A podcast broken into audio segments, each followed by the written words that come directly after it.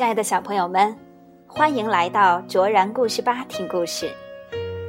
我们常常会在很多不可思议的地方发现植物的影子，比如在石墙的缝隙里、高高的房顶上、广场的角落里。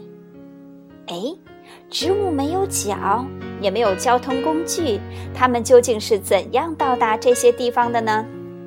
今天我们一起来分享的故事是《一粒种子的旅行》，作者德国的安妮·穆勒，王乾坤翻译，南海出版公司出版。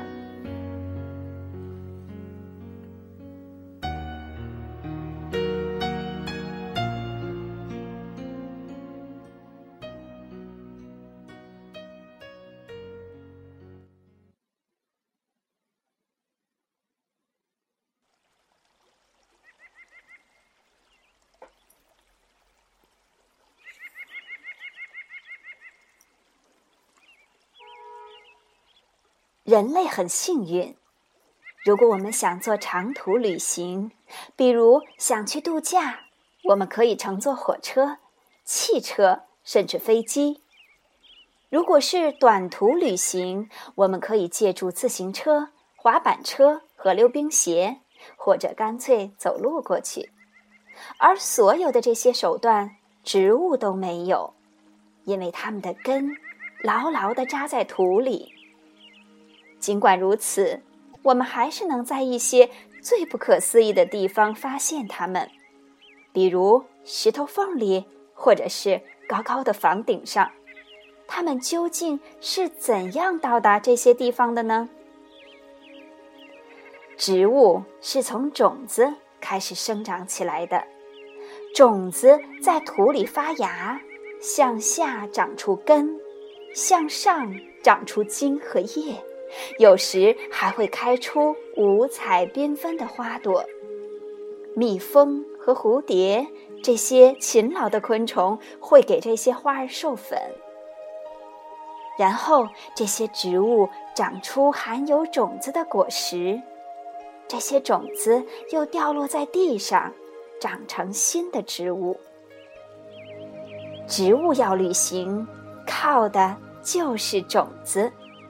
但是这些种子是如何长途跋涉的呢？种子可没有汽车和飞机，难道它们有什么秘密手段？有些植物根本不需要汽车和飞机，它们想出了一个特别有趣的旅行方法：等到种子成熟以后，把种子抛到空中。凤仙花的种子舒舒服服地躺在一个硕果里，硕果由几瓣组成，只要轻轻一碰，就会快速收缩并弹开。这时，所有种子自然会沿着高高的弧形轨道飞出去。因此，凤仙花也被称为“别摸我”。老鹤草的种子躺在像勺子一样的小架子上，这些小勺子的功能如同投掷器，将成熟的种子向四面八方抛去。力气没有这么大的植物，则需要一位强壮的朋友——风。风能够帮助种子旅行。罂粟的硕果上有很多小口子，当风吹起来的时候，罂粟的茎弯曲，它的种子就从外壳里摇了出来，这样罂粟种子就能均匀地散落在四周了。不过，有些植物的种子对于风来说太沉了。但它们还是能够到达很远的地方。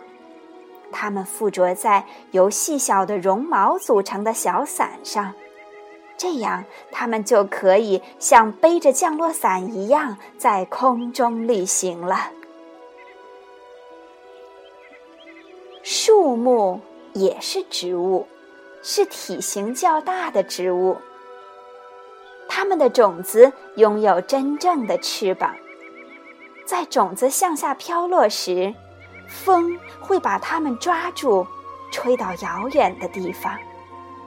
在这个过程中，种子在空气中剧烈摇晃，飞速旋转，像直升飞机的螺旋桨那样转动。这对他们来说不算什么，这一点跟我们人类可不一样。许多种子根本不想在空中飞行，它们更喜欢坐出租车。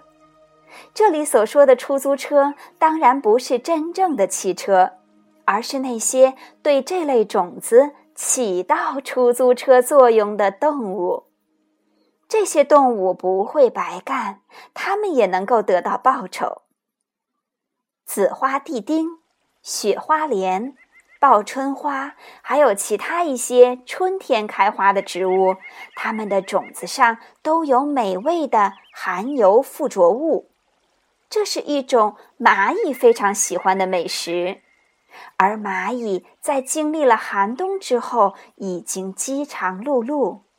于是，它们拖动着种子，边走边吃。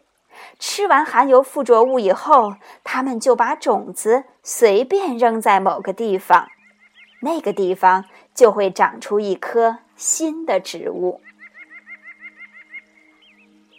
有些植物用精美的甜点来吸引帮手，它们将一颗或者是几颗种子装在美味多汁的果肉里。甚至还有植物像草莓这样，将种子直接附着在果实的表皮上。有些动物，比如鸟类，吃果实的时候会把种子也一起吃下去。果肉在肠胃里被消化掉了，但是种子具有抗消化能力。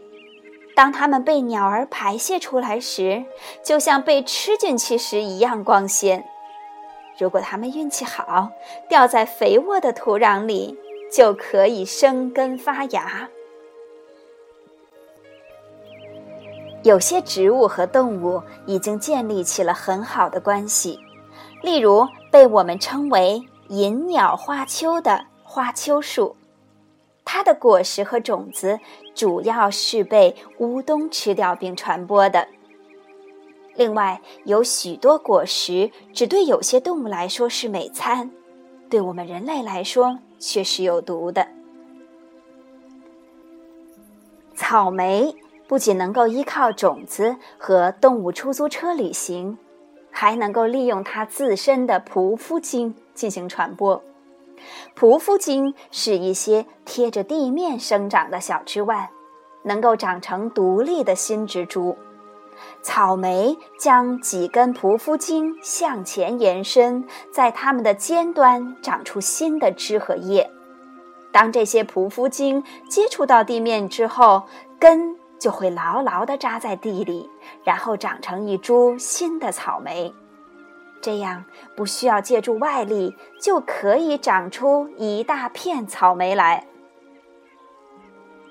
牛蒡或者猪秧秧这类的植物也会借助动物来旅行，但是它们不需要付出任何报酬，只要有动物从它们身边跑过、跳过或者是溜过，它们就会用钩子紧紧地勾在这些动物的皮毛上。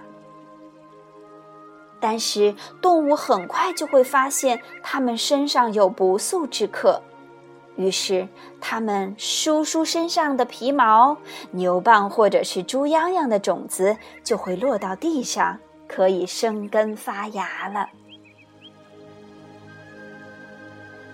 有些动物秋天就开始为寒冬的来临做打算了，为了不挨饿。它们收集树木的种子作为食物储存起来，比如松鸦就特别喜欢搜集橡子，松鼠和老鼠喜欢吃坚果和山毛榉的果实。它们把这些珍贵的食物分成若干小份，藏在不同的地方。一些藏起来的食物在冬天里被它们吃光了，一些却被它们遗忘了。这样，它们在无意中为森林里长出新的树木创造了条件。整个冬天里，这些被遗忘的种子都在沉睡。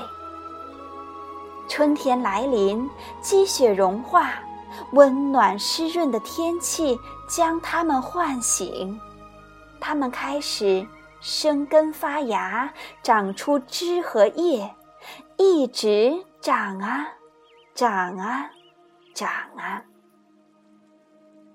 很多很多年以后，它们自己也长成了参天大树，结出了自己的种子。然后，这些种子也开始寻找适合自己生长的地方。植物种子历险般的旅行又从头开始了。